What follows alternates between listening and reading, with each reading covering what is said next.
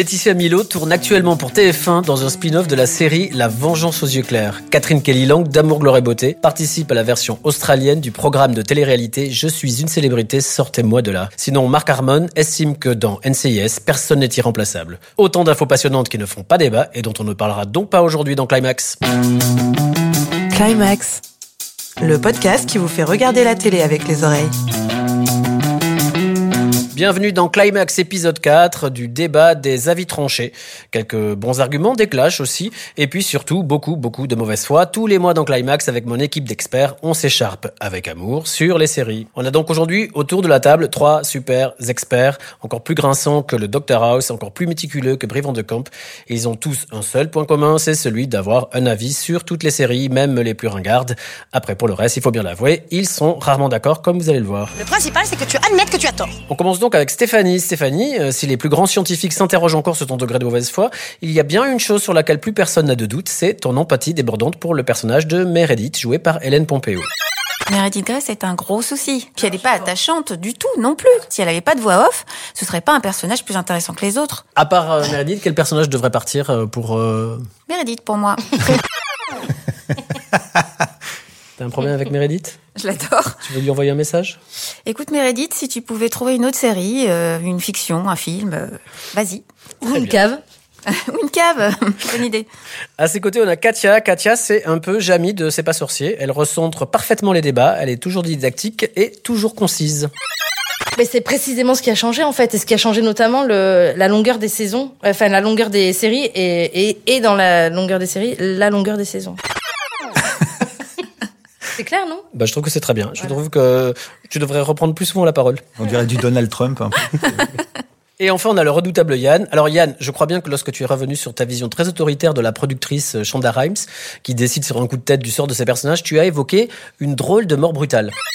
Une scénariste productrice super capricieuse, il suffit qu'elle s'embrouille avec un acteur et hop, euh, toi je te fais mourir en tombant dans un ascenseur comme. euh.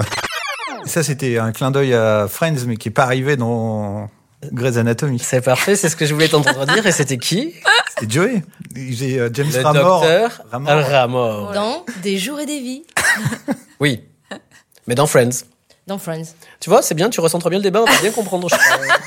En attendant, une fois n'est pas coutume, on va parler d'une série française. Et si je vous parle d'une table ronde qui ne viendrait pas de chez Ikea, si je vous dis c'est pas faux, si je vous dis Chrétien de Troyes featuring Alexandre Astier, vous pensez à quoi? Camelot. J'adore quand vous faites ça. Euh, eh bien, figurez-vous que ça y est, dix ans après l'arrêt officiel de la série, Camelot va renaître de ses cendres sur grand écran. On l'attendait depuis un moment. On se demandait quand est-ce qu'elle allait arriver et le premier tour de manivelle aurait été donné.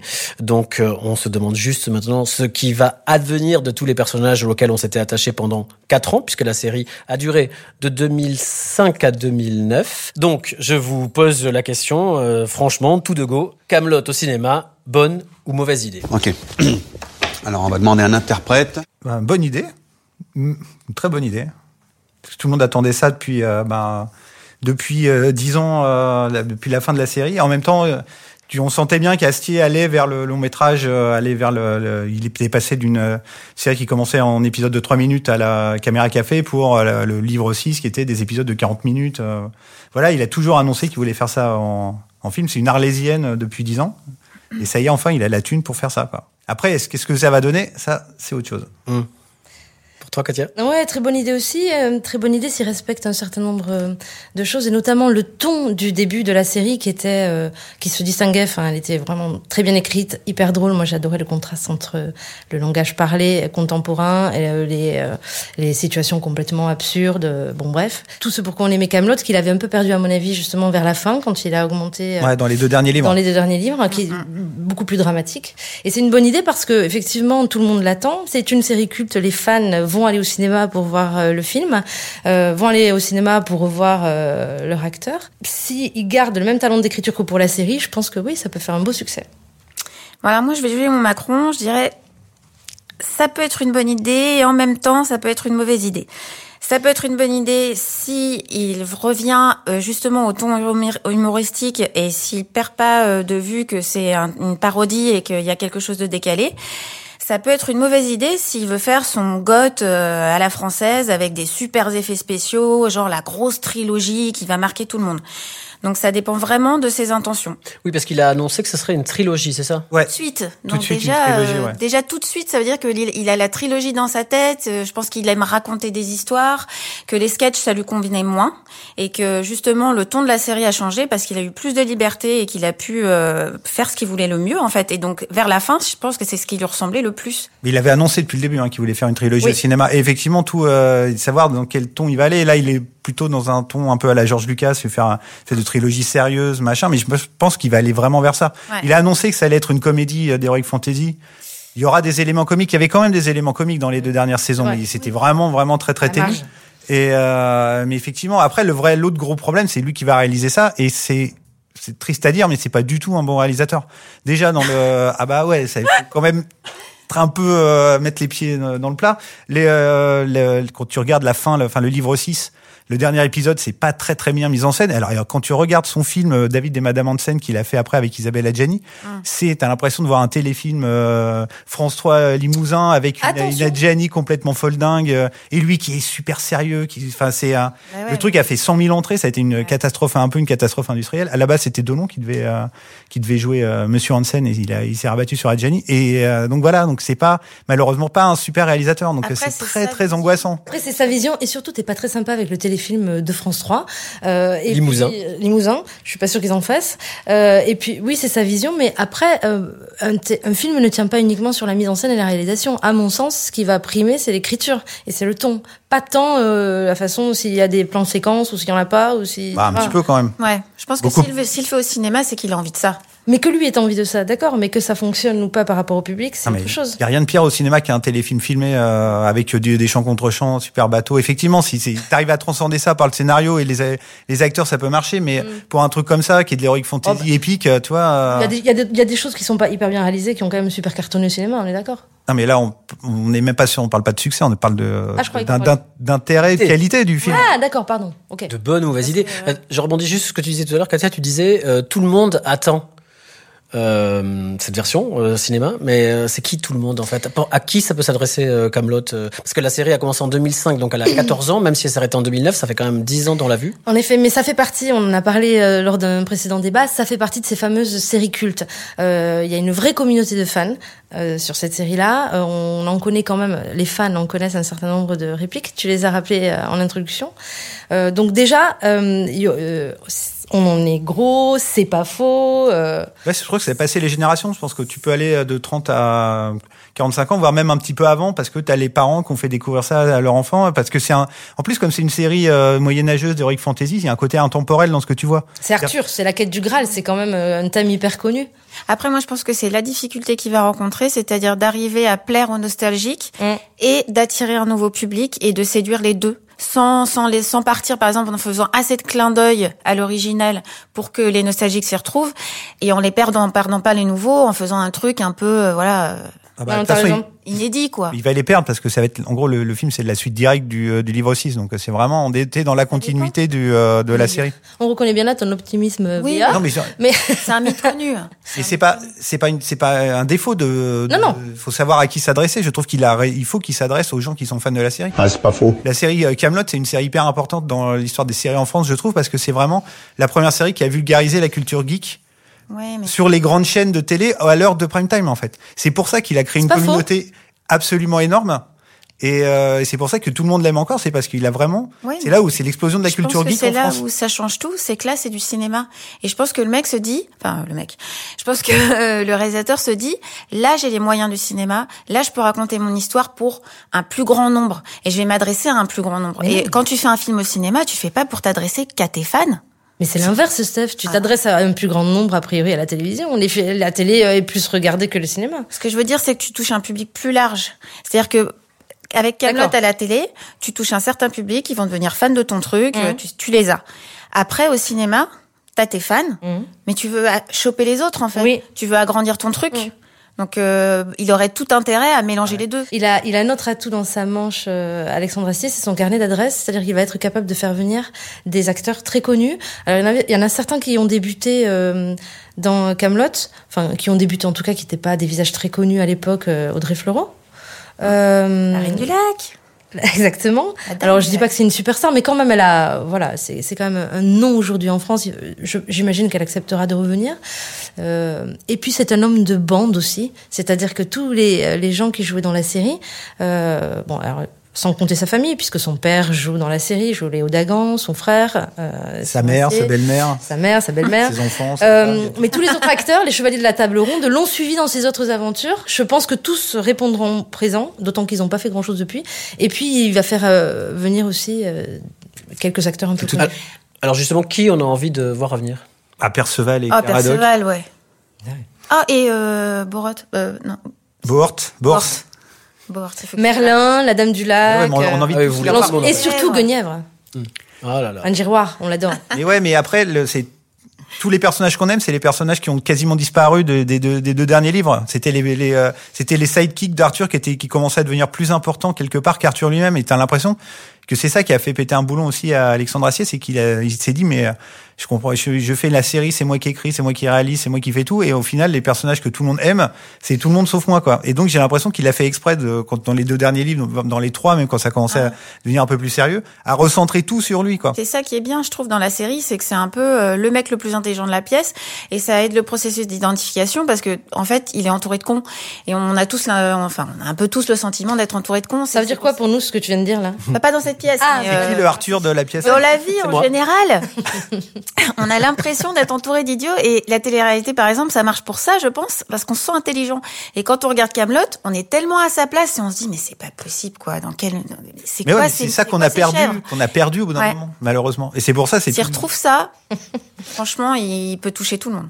Mais en plus, il a pas dit. euh, Enfin, on ne sait pas. euh, ou alors vous êtes mieux informé que moi, mais on ne sait pas à l'heure actuelle si si la trilogie va se dérouler chronologiquement après la fin du livre 6. C'est après. Ah, on le sait C'est après. C'est annoncé, c'est tourné. En fait, il y a déjà plein de codes. Il laisse, bon, il y a déjà la photo euh, au Maroc du coucher de soleil qui ressemble, c'est un énorme clin d'œil à Star Wars, euh, la planète Tatooine. T'as aussi sur le site de Camelot, il a laissé euh, une- photo de tablette de runes euh, où il, euh, c'est un message euh, de, de recherche, de mise à prix de Venec, le marchand d'esclaves, qui l'a aidé dans le dernier épisode de la saison 6 à se barrer. Donc non, non, c'est vraiment clairement. Et puis euh, il a annoncé le, le poste qui annonçait le tournage. Ça commençait avec le retour du héros, qui est la phrase. euh, bientôt, on va voir le retour du héros, qui est la phrase de fin qui s'inscrit dans le dernier épisode de- du livre 6. Oh mon Dieu Est-ce qu'il sait ce qu'il dit? Euh, là, honnêtement, je saurais pas dire. Est-ce qu'il va pas aussi tirer la conclusion des, des audiences de, de Camelot? Parce que euh, je crois que Camelot est allé jusqu'à 5 millions Ouais. euh, de téléspectateurs, ce qui était énorme en plus euh, sur M6. Euh, à l'époque où il était à fond dans l'humour, dès lors qu'il a commencé à devenir sérieux, les audiences ont chuté. Donc est-ce qu'il a pas tout intérêt plutôt à laisser un peu cette partie-là de côté et à nous pondre quelque chose un peu qui ressemblerait davantage à, à Astérix contre Cléopâtre, un truc euh, à la fois avec une histoire qui sert de prétexte, mais une succession de gags, de personnages drôles et Ce serait bizarre. Le Ouais. dernier épisode euh, sur euh, M6, ça fait 2 millions. 2 millions 2, le dernier épisode du livre, euh, du dernier livre. ça ne nous suffit pas, monsieur. Mais, mais ouais, mais c'est, euh, ouais, mais malheureusement, je pense que c'est pas ce qu'il veut lui, et c'est Ouais. pas l'ambition qu'il a. Moi, je pense qu'il a l'ambition effectivement d'écrire une vraie histoire. Et là, il se dit, je vais avoir les moyens du cinéma. Donc, euh, je pense qu'il veut que ça claque. euh, il veut montrer des batailles. euh, Enfin, à mon avis, il veut faire un beau truc, quoi. Mais l'un n'est pas incompatible de l'autre. Mais c'est vrai que quand, même quand il a démarré sur euh, M6, en fait, la raison pour laquelle je crois il l'a fait à la à la, à la télévision, c'est parce qu'il n'avait pas les budgets pour le faire au cinéma. Et donc il a préféré attendre, enfin voilà, se faire la main, euh, tout ça. Mais au départ, enfin, Bah, euh, Au départ, c'était, on n'en a pas parlé, mais c'était un court métrage qui s'appelle Dizirae, euh, qui était euh, déjà un truc absolument mais juste génial. Dedans, t'as tous les acteurs de Camelot, t'as exactement le même ton, euh, le même humour, le mélange de Michel Audiard et des Monty Python Sacré Graal. euh, voilà, c'est un et euh, effectivement, je pense qu'il l'ambition, elle était comique au départ. Ouais, et, euh, et je pense qu'il a toujours eu l'ambition de faire ça au cinéma.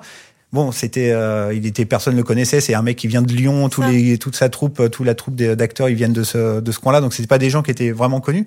Après, c'est euh, les gens de Calt qui ont, après la fin de Caméra Café. Et c'est a, a priori, c'est, euh, c'est Yvan Le Bolloc qui a découvert le court métrage et c'est lui qui a, qui a enfin un peu enclenché le truc. Qui apparaît d'ailleurs de temps Ouais. en temps. Ouais, dans la qui apparaît dedans. Et, euh, et donc c'est comme ça que c'est devenu euh, le remplaçant de Caméra Café. Mais on peut, il faut aussi dire aussi que Caméra Café a aussi euh, ouvert la porte à- en, En, Au shortcom. au mais shortcom et en montrant la grande qualité des shortcoms parce que t'as vu des shortcoms bien dégueulasses aussi. Mais, il- mais il le disait lui-même, euh, au début, les petits formats lui convenaient moins.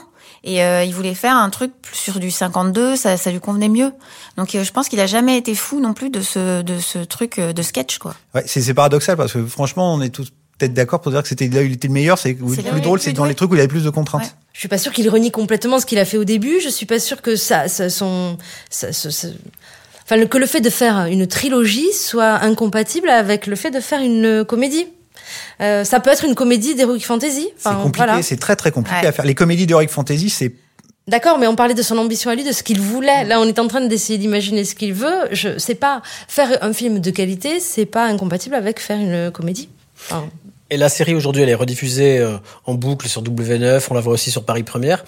Cependant, est-ce que euh, elle n'est pas un peu trop vieille aujourd'hui C'est-à-dire, est-ce qu'on se- est-ce qu'il n'y a pas quand même euh, beaucoup de téléspectateurs qui sont passés à autre chose, qui l'ont oublié? Est-ce qu'il y a encore un phénomène Camelot ou un phénomène même Alexandre Astier? Est-ce que ça a vraiment aujourd'hui euh, encore un pouvoir de, de En tout cas, au théâtre. en tout cas? au théâtre, oui, parce qu'il fait des, euh, il a fait plusieurs spectacles qui ont vraiment cartonné. C'est un mec qui garde, quoi qu'il arrive, qui garde une aura. Ouais, c'est très parisien, cela dit. hein. Le théâtre, c'est très parisien. Il est pas parti en tournée, euh, tout ça. Je- moi, je, Euh, je pense- on je peut se poser pas. la question pour moi. Mais il a, il a, il a- il- c'est un mec qui a gardé une aura vis-à-vis de son public quand même assez dingue. Pour le coup, je suis d'accord. Je trouve que son nom évoque quand même un truc qualitatif et un truc nouveau à la télé, un truc, un ton, quelque chose de où tu te dis que tu vas avoir quelque chose de bien. Et euh... Mais pour nous, oui. Et pour les fans de Camelot, oui, bien sûr. Mais pour le grand public, euh, moi, pour le coup, je sais pas ça. Si tu te coupes, euh, si tu essayes de dire ah non mais je vais pas m'adresser aux gens qui sont fans de la série, je vais m'adresser à- aux gens qui la connaissent pas, bah tu vas perdre tout le monde. Les gens qui la connaissent pas, ils s'en foutent et ils s'en foutront quand le film sortira. Et euh, les gens qui sont fans de la série, quand tu vois la bande annonce et qui vont dire ah non mais c'est pas du tout la série que j'aime, jamais j'irai voir ça. C'est le problème de tous les l'intérêt de mixer les deux. et c'est tout le problème des adaptations de séries au cinéma. Non, mais je suis d'accord. Mais pour répondre à la question de Fabrice euh, initiale, qui était est-ce que les, est-ce que Alexandre Astier, ça arrive, enfin, ça, ça évoque quelque chose pour la, j'aime pas trop dire jeune génération parce qu'à contrario, ça voudrait dire qu'on est vieux, mais pour Mais euh, Ouvre les yeux. Mais on est Ouvre les yeux. mais ouvre les yeux. Euh, bref, est-ce que est-ce que ce nom-là évoque quelque chose pour les moins de 30 ans Je suis pas persuadée, mais Moi, Ah, je pense. Moi, je pense que ouais, pour Son le, nom, oui. pour le, en tout cas dans l'univers euh, vraiment geek euh, français, même des- Ouais. c'est un mec qui est hyper important. C'est au niveau du, euh, des fans de jeux de rôle et tout. Enfin, c'est vraiment le, c'est oui, c'est quelqu'un de, de, en France. Il y a des mecs comme ça. Il y a, il y a que lui. C'est le mec qui, a, qui a été ailleurs, de- qui était pas du tout dans la même mouvance que les nuls ou les inconnus, qui a vraiment créé un humour, un humour nouveau. bah, il a créé un univers quoi. Ouais. Camelot, c'est lui. Ouais, c'est un peu comme Chabat, un, peu euh, Exactement. moins grand public, mais c'est un, c'est un nom marque quasiment. Euh. Ouais, c'est presque une marque, exactement. Euh, alors pour vous mettre d'accord, juste, euh, je voulais juste savoir, vous demander pour finir la, la première partie du débat, quelle réplique vous avez envie euh, de réentendre dans, dans cette version ciné? Ah, c'est pas faux. Pareil. C'est pas faux. D'accord. C'est vrai que c'est pas faux. Vous voulez pas varier un petit peu non, vous avez- On est, on est d'accord, hein vous, On en a gros. Tu sais, on en a gros. C'est vrai, on est gros. Mm. Joel Clodo aussi, c'était drôle comme expression. c'est l'Odagan qui disait. Le gras, c'est la vie. Allez, avant d'attaquer la deuxième partie de notre débat, je vous propose de vous plonger dans l'univers bling bling de Dynasty. Et si vous n'avez jamais vu cette série culte d'Aaron Spelling, pas de panique. Nous allons justement vous donner quelques petites infos pour que vous puissiez faire croire le contraire.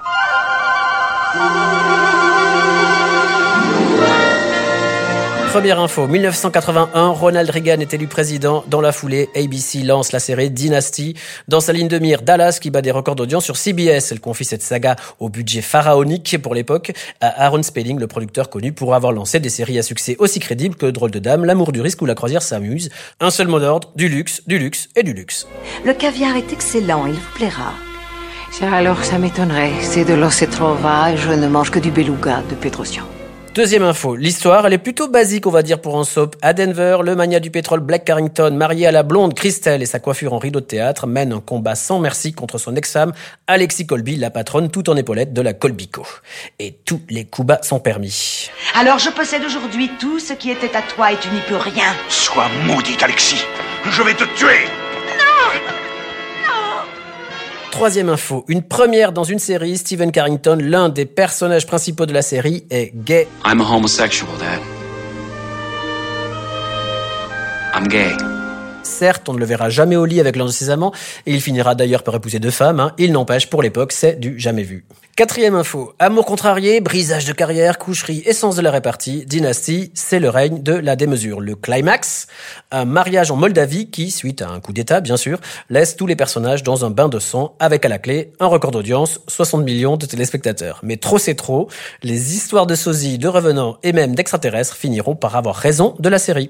Cinquième info. Dans Dynasty, la gifle est un moyen d'expression très répandu. En effet, la série a popularisé ce que l'on appelle aux États-Unis le catfight, autrement dit, le crépage de chignon entre femmes, donc. Alexis?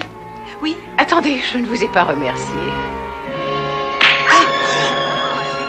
Et Christelle et Alexis s'en donneront un cœur joie dans des scènes devenues désormais mythiques. Si vous voulez une revanche, vous me sifflez. Si vous osez.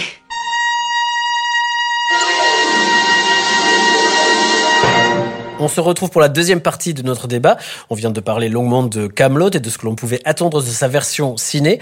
Et du coup, on va aller un petit peu plus loin et se demander euh, ce que l'adaptation de séries euh, sur grand écran a pu donner euh, jusqu'ici, par le passé. Est-ce qu'il y a d'ailleurs aujourd'hui, on le sait, pas mal de projets sur de séries qui pourraient passer sur grand écran? Donc la question, elle est simple, c'est les séries survivent-elles à leur passage au cinéma? Quand vous comprenez pas, vous dites c'est pas faux. Comme ça, vous passez pas pour un glandu. C'est ma botte secrète. Katia. Ok, ça tombe sur moi. Euh, bah, ça dépend, ça dépasse. C'est toujours pareil. Euh, Réponse de Nord. La vieux- Ouais. Le truc- la violence de la Ouais. réponse là. euh, globalement, euh, pas vraiment. Souvent, ce qui a bien fonctionné, c'est la parodie. Par exemple, euh, Charlie Angels, qui était une parodie de la série euh, initiale, était plutôt euh, bien faite. Drôle de dame. C'était drôle- déjà parodique un peu euh, à l'époque. Hein. Oui, enfin non, je pense qu'ils étaient assez premier degré à l'époque. Euh, Les Américains, ils étaient assez premier degré sur les. Ah bah si. les agents très spéciaux, euh, enfin voilà, ce genre de choses, ça fonctionne assez bien quand euh, voilà quand on assume. Euh, Il y avait aussi euh, 21 Jump Street, mais je suis pas sûre que. Ah, toi, vingt- parodie aussi. Ah non, mais euh, ouais. Mm, mm. Mais c'est pas une. Enfin, ouais, moi je trouve que pas une réussite. Moi, je pense qu'en fait, par rapport à la question, c'est pour moi, c'est deux trucs différents. C'est-à-dire que Mission Impossible, t'aimes les films, mais la série est à l'écart en fait. Tu, tu combles, enfin, tu compiles pas les deux. Pour moi, c'est euh, t'as la série des Missions Impossibles au cinéma et t'as la série Mission Impossible qui reste culte. Mais euh, tu te dis pas, ah bah oui, effectivement, ça vient de, euh, ça vient de ce- ce- cette série-là. Enfin, je trouve que les trucs se séparent en fait. J'ai même l'impression que beaucoup de gens aujourd'hui vont voir Mission Impossible euh, au cinéma, et la jeune génération notamment. Je suis pas sûr qu'ils sont au courant que c'était Ouais, à la base une série. Non, et mais on est sûr, passé ouais, vraiment à autre chose. En fait, la question, si on veut la simplifier, puisqu'effectivement, Oui. sinon on va, on va toujours s'accrocher sur le, le terme de survivre, Hum. euh, c'est plutôt, est-ce que c'est une bonne idée en général d'adapter une série au cinéma? Bah euh, oui. Non. Après, ça dépend ce que t'en fais. Il y a, encore, il y a un autre, un autre élément dont, dont Katia a pas parlé, c'est de savoir qui fait l'adaptation de la série au cinéma. T'as, pour plein, t'as pas mal de séries où t'as l'équipe créative de la série qui passe au cinéma. Et t'as des- d'autres séries qui sont adaptées par des gens, euh, genre, euh, toi, 21 Jump Street ou euh, Ah. Mission Impossible. C'est pas les gens qui ont fait la série, qui ont fait les films. Les, euh, c'est vraiment deux univers différents. Et c'est en général les séries qui sont adaptées au cinéma par des gens qui ont fait la série plutôt tendance à survivre à peu près au passage au cinéma, avec la grande exception de Sex and the City, qui est un carnage de Ah. l'esprit de la série au cinéma, tu sais, de délire bling bling. Oh, le premier, ça va. Et, Non, je suis euh, d'accord, c'était. Enfin, C'est une catastrophe. En fait, et ça va, va, et surtout c'est ça trahit, troisième qui est bling bling. ça tra- trahit complètement l'esprit de la série. C'est vraiment la seule pour moi. Sinon, euh, toi, même Star Trek, ça a été, c'est Gene Roddenberry qui l'a fait, qui a fait le, qui a fait le film. Donc le passage, euh, Star, on revient toujours à Star Trek. Star Trek, c'est Oui. l'exemple de la série qui a réussi son passage au cinéma. Mais parce que Star Trek, non mais en plus. Star Trek a réussi justement à, à réunir les fans de Star Trek et ceux qui n'aiment pas du tout Star Trek parce qu'il il a réussi à faire un truc très accessible en il y a fait. des gens qui n'aiment pas pas Star Trek, Stéphanie? Malheureusement. Mais je, je pense que vous parlez pas des mêmes Star Trek, parce que lui, Ouais. il repense au Star Trek carrément de 1978, alors que toi, tu parles des Ah Star oui, moi je parle des euh, derniers. Oui, mais justement, c'est que c'est euh, le- Enfin, Star C'est Trek- pas les mêmes gens du coup quand même. Ouais, mais je veux dire, le, pa- le passage de la série au cinéma, c'est le c'est Roddenberry qui l'a fait. Oui, ils essaient Et de après garder euh, son esprit. Et après, ils ont toujours essayé de garder euh, le- l'esprit de la série dans tous les films. Mais les derniers, c'est pas des, des reboots plutôt? Si, mais tu vois, ils ont gardé quand même les quelques esprits de Star Trek. C'est-à-dire quand t'es fan, même si le reboot il est plus loin et il est plus adressé à des non-fans, ben tu gardes quand même ton petit truc Star Trek. T'as, t'as des clins d'œil, euh, Ce qui te que c'est euh, pas voilà. nécessairement lié à la personne qui le fait, parce que c'est quand même pas, la, tu vois, la personne. Bah, c'est des fans de Star Trek en général qui le font. Donc Vraiment, ils là, pour le connaissent coup, bien c'est- l'univers. C'est la seule franchise qui, euh, Mm. qui a réussi à respecter ça. Il y a un nombre invraisemblable de films et tout. c'est assez- Mais de flic à Miami, c'est pareil aussi, c'est la même, enfin, c'est Michael Mann. Oui, Ouais. d'accord. Mais pour le coup, ça c'est une réussite. C'est ça. C'était pour abonder dans le le sens de bien. Yann, qui n'est Oui. pas d'accord. Oui, j'aime pas trop le film. Mais effectivement, oui, effectivement, Michael Mann, c'est le. Mais en vrai, c'est ce qui est amusant dans Miami Vice, c'est qu'il, ok, c'est le mec qui a fait Miami Vice la série, mais le Miami Vice, le film, il n'a quasiment rien à voir Non. visuellement. On est vraiment dans un autre délire et c'est. euh, C'est très pour le différent. coup, c'est très intéressant aussi. Euh, après qu'on aime ou non, qu'on n'aime pas, mais effectivement, le principe de de casser complètement l'image de la série pour en faire un film. Mais c'est aussi, c'est aussi quelque part aussi un problème parce que tu gardes le nom de la série, qui est une série qui est connue par plein de gens, pour en faire des, des, des espèces de trucs abominables, genre, toi, fais-moi peur, Starsky Non, mais c'est exactement C'est des ça. franchises, en fait. C'est exactement ça. Le problème, en fait, moi, je pense que c'est une mauvaise idée de faire des euh, de, de, de faire des séries euh, en film. Parce que ce qui les intéresse, c'est juste d'avoir déjà une audience, de plus, de mieux- plus facilement vendre leur truc. Mais au final, la série, ils s'en tapent. Et donc, du coup, ils veulent faire un film. C'est qui Hills? Bah, les réalisateurs qui font, je sais pas, euh, des agents très spéciaux, par exemple. Le film est très sympa, très bien. Il y a la, il y a la patte du réalisateur, etc. Mais ça n'a absolument rien à voir avec la série. Ah, je suis pas d'accord. Moi, je trouve Ah que bah ça non. respecte à mort la série. C'est un du tout. Ah si. Il y a une coolitude qu'il y avait déjà dans la série, espèce de James Bond un peu décalé. Ah non, je suis pas d'accord. Je trouve que c'est une relecture euh, moderne de la série Ah absolument géniale. Bon, après, moi, je suis ultra fan du film. hein. Mais moi, j'adore Non, le mais film. j'adore le film. Mais ça n'a pas aussi. grand chose à Mais voir avec j'aimais la beaucoup série. la série et la série était complètement différente. C'était Ah bah- pas du tout la même atmosphère. En même temps, on parle d'une série des années 60, donc déjà que pas mal de gens ont dû oublier, et Oui. je suis pas sûr qu'on ait une image extrêmement précise de la version avec Robert Vaughn. et- Si, c'était c'était un truc, euh, c'était du James Bond cool. euh, Des agents secrets, quoi. Ouais, mais un peu un peu cool, euh, sans Tu être parodique. Mais il n'y avait pas le côté euh, beau gosse, euh, un peu histoire d'amour, euh, machin? Euh, si, bah, je pense si. que David McCallum, euh, il a fait sa carrière sur euh, des agents très spéciaux. C'est un. Macalum. Doki de Il a une tête NCIS. d'épouvantail. Ah non, mais c'était à l'époque, c'était un. Robert Vaughn, le beau gosse. Ouais, c'était- ça, mais vrai. les deux, mais les deux, ils ont fait, bah, ils ont fait. euh, Avec sa coupe, euh, sa coupe au bol. Après, ils avaient encore. fait une version féminine d'ailleurs, euh, Ouais, Girls from Uncle. avec Stephanie Powers. Avec Stephanie Powers. De grande qualité. Puis il y a une, troi- il y a une, il y a une, a dernier cas, cas aussi hum, en ce qui concerne les séries adaptées euh, au cinéma, c'est quand la série s'arrête brusquement et que le il y a un film pour boucler euh, pour boucler l'histoire. Ça a été le cas notamment de Firefly, une autre série culte pour quelques pour quelques geeks. Et euh, le film voilà Serenity est arrivé quelques années plus tard pour essayer de boucler la fin de la série qui s'est arrêtée au bout de je sais pas 13 ou 14 épisodes enfin assez rapidement. Et t'as le, aussi le réalisateur qui est euh, complètement fou, qui euh, transcende sa série euh, déjà complètement folle. C'est David Lynch avec euh, Twin Peaks. Twin Peaks ouais. Qui euh, fait une espèce de préquel absolument génial du, de la série dans son, euh, Ah, avec son pardon. film. Après, si je trouve que c'est c'est une bonne idée dans le cas, par exemple, de Downton Abbey, où on reste sur une histoire qui euh, qui est pas vraiment terminée, où c'est des parcours de vie et où tu peux les retrouver et tu, il peut leur arriver plein de choses encore. Donc c'est une suite et c'est pas trop longtemps après, donc te- t'es dans le même univers, t'as les mêmes acteurs. Donc ça, ça me paraît plus logique. Ça, c'était en cours de tournage. Ça Ouais. s'arrêtait en 2016 et c'était en cours de tournage pour une sortie au cinéma. Euh, après, est-ce que c'est pas la limite de l'exercice? Parce que euh, d'abord, c'était euh, Downton Abbey, c'était quand même le même auteur que le film Gosford Park. Euh, et Downton Abbey avait quand même beaucoup copié sur sa trame euh, le principe de Gosford Park. Donc là, il y a presque un retour aux sources en disant bon ben tiens, on va on va refaire la même chose. Alors oui, mais sauf qu'on s'est attaché, pardon, on s'est vraiment beaucoup attaché au personnage. Ouais. Là, où Gosford Park, c'était un seul film très très beau et effectivement, on retrouvait beaucoup de Gosford Park dans Downton Abbey. Mais là, euh, c'est Downton Abbey qu'on aime, enfin, dont Bah. on se rappelle. en fait, C'est les, un- les, c'est les personnages qu'on aime et donc on est content de les retrouver. Euh, Et puis en fait, c'est un concept qui existait déjà, parce qu'il y avait la série par exemple Upstairs, Downstairs, qui parlait aussi des relations entre les aristocrates et ceux qui étaient euh, en dessous.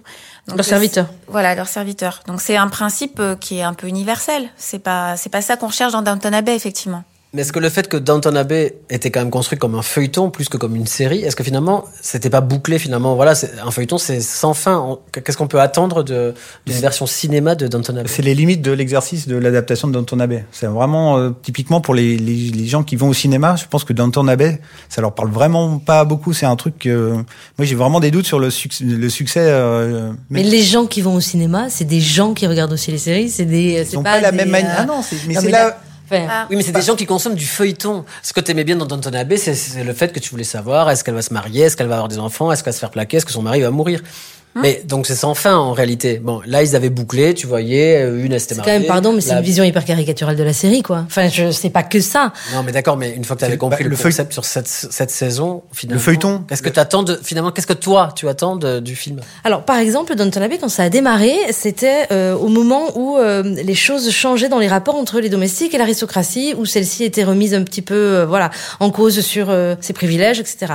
Là, on arrive, euh, je sais pas, peut-être 20 ans après le début de la série. Les avoir perdus. Euh, et là, on arrive euh, à la crise de 29, on arrive à la Seconde Guerre mondiale, donc il y a plein de choses encore à raconter sur la société anglaise à cette époque-là. Ce n'est pas que du feuilleton Downton Abbey. On peut même parler de Breaking Bad où il y a le, il vient Ouais. d'annoncer le. C'est la vie de Jessie, ouais, hier. Ouais. Sur Netflix. Une suite directe euh, du dernier épisode où il, et- mais ce sera un film Netflix. Pour quelle adaptation de série tu serais prêt à te déplacer au cinéma? Alors, je serais prête à me déplacer pour Manimal. Pourquoi? Petit clin d'œil, On ira, Yann. on ira ensemble, Steph, moi aussi. Mais oui, parce que là, justement, on aura des bons effets spéciaux. Et puis, si nous mettent Leonardo DiCaprio, euh, genre dans le personnage principal, avec... Non, mais franchement, rêves, pardon, ça mais- peut être un truc incroyable, Manimal que- au cinéma. D'ailleurs, non, Leonardo DiCaprio, je crois qu'il est super intéressé par une éventuelle adaptation de Manimal. Je veux dire, le, il le regarde en boucle, les 8 épisodes. Franchement, c'est une super idée, le Ouais, mec je suis qui se transforme en aigle.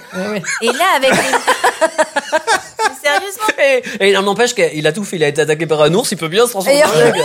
Et en plus, panthère. euh, il donnerait de la profondeur, tu vois, au personnage. Et Ah en non, mais plus, tu- avec Ah bah plus que ce qu'il y avait dans la série, c'est ça va Et avec Kate. Winslet dans le rôle de sa. Winslet, mais Bien ce serait sûr. parfait. Mais Ouais, franchement, ouais. ce serait idéal. Tu peux pas faire une version sérieuse de Manimal. Mais c'est si, et ce que j'aimerais aussi, c'est peut-être un Dexter, mais avec Tom Hardy. Tom Hardy ou Christian Bale, tu vois, un truc, euh, un truc qui claque. Avec Avec des psychopathes, quoi. American. Psycho, quoi. Ouais. Ouais, un truc ça. encore plus dark, encore plus, euh, ouais, ça, ce serait pas mal. Katia, toi, quelle série tu aimerais bien voir euh, sur Non, non, mais pas mieux que Steph. Je... Non, mais Manimal, on a dit stop, on arrête Manimal. Il y avait tout. Euh, la cire, un Tintin. Des animaux. Euh, non, pour de vrai, moi, je, pour, pour, pour rebondir sur, euh, sur le fait que certaines séries se sont arrêtées, et, euh, c'est- que c'était un peu frustrant. Moi, j'adorais, euh, c'était mon plaisir coupable, Dark Angel.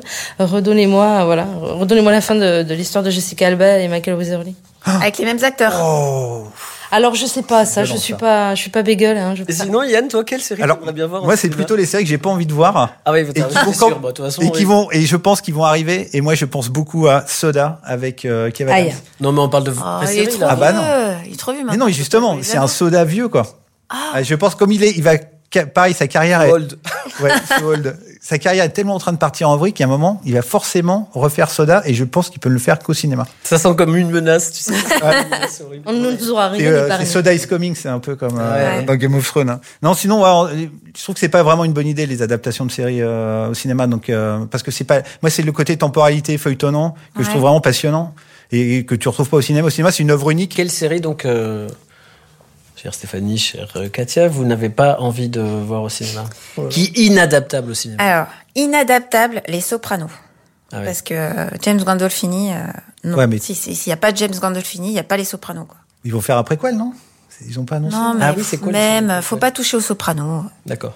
Non, non, les Donc, Sopranos. attends, alors attends, j'ai la suite. J'ai la suite. Euh, Mad Men. Bon, Mad Men, j'allais dire. Exactement. Non, voilà, non. Mad Men, c'est Sans John Hamm, non. Il n'y a pas besoin Non, ça, de dire quoi que ce soit de plus. Non, Non, mais c'est parfait. C'est parfait. C'est parfait, il n'y a rien à ajouter. euh, c'est bon, on a le chef-d'œuvre. euh. C'est parfait. Et Rectify, pareil. Ah ouais. Alors là, pour le coup, je suis complètement d'accord. Parfait, pas besoin de faire un film. Tout, tout est là. C'est bon. Tout est dit. Ouais. D'accord.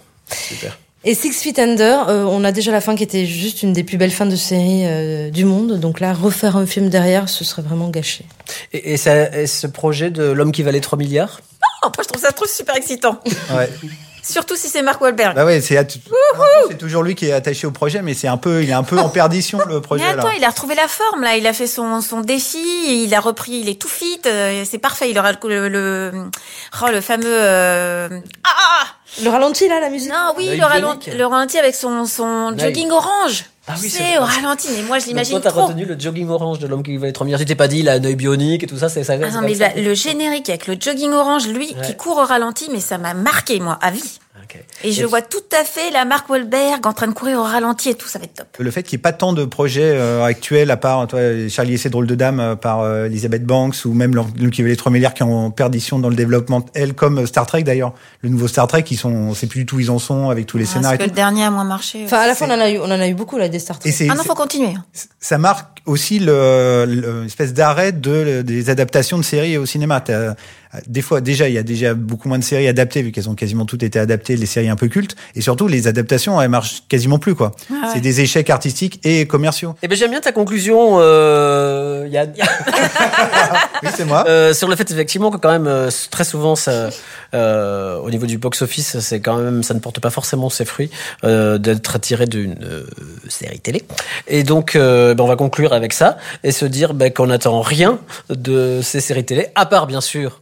Camelot, hein, puisque là visiblement j'ai trois fans autour de la table qui Et Downton Abbey. et ah oui et Downton Abbey puisqu'on a envie de savoir ce qu'ils vont devenir pendant la Seconde Guerre mondiale. C'est magnifique. Et voilà, c'est déjà la fin de Climax épisode 4. Je sais, c'est terrible. Hein. C'est encore euh, plus tragique que la suite de Camelot qu'on attend donc au cinéma. Donc je remercie Katia, je remercie Stéphanie, et puis je remercie Yann pour euh, cette participation euh, euh, si inspirée. Cette histoire entre nous est finie. C'est terminé. Eh ben nous on se retrouve en tout cas à la mi-mars pour un nouvel épisode de Climax. Vous pouvez aussi nous écouter sur Apple Podcast, sur Spotify, Deezer, Pipa, sur iTunes ou sur SoundCloud. D'ici là, on compte sur vous pour nous faire passer sur grand écran. Allez, ciao à tous. Ciao Fabrice. Salut Fabrice. Tchuss